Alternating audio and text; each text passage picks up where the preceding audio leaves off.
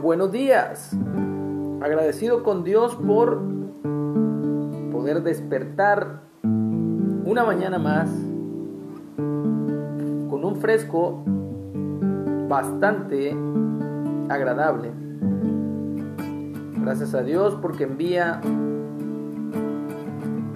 este nortecito y esta lluvia que refresca la tierra, así como Él también refresca nuestra alma, nuestro ser. Gracias Padre, bendecimos tu nombre, te amamos Dios, porque tú nos has amado primero. Hoy es día de descanso, así que para todos los que descansan hoy, como Dios manda, que tengan un bendecido y santificado día por Dios mismo. Damos gracias a Dios. Estamos en la lectura de el Evangelio de Mateo o el libro de Leví. Nos toca el versículo 51 y el título para esta parte es Tesoros nuevos y viejos. Yeshua o Jesús les dijo a sus discípulos, ¿habéis entendido todas estas cosas? Es decir, todas estas parábolas que hemos estado leyendo a lo largo de estos días. Y ellos respondieron, sí Señor.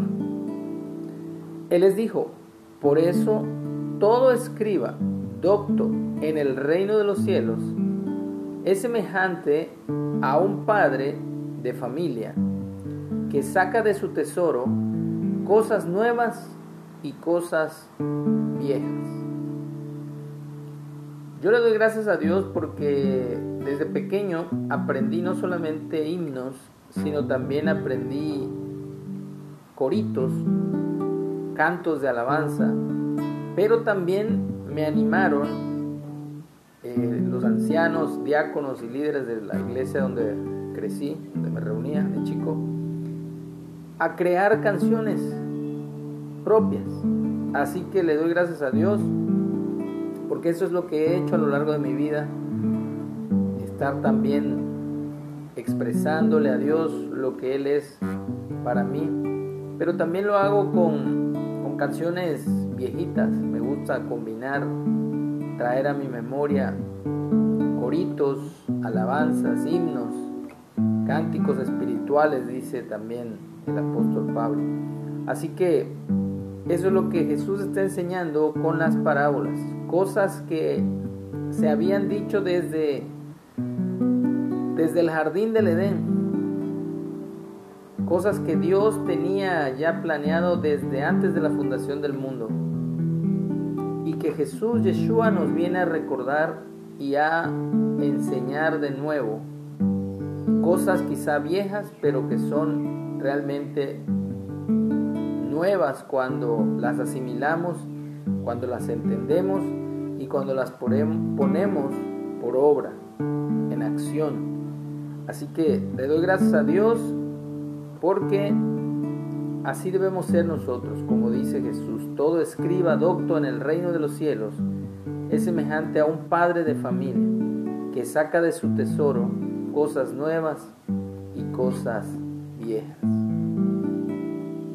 Te amo Dios, mi corazón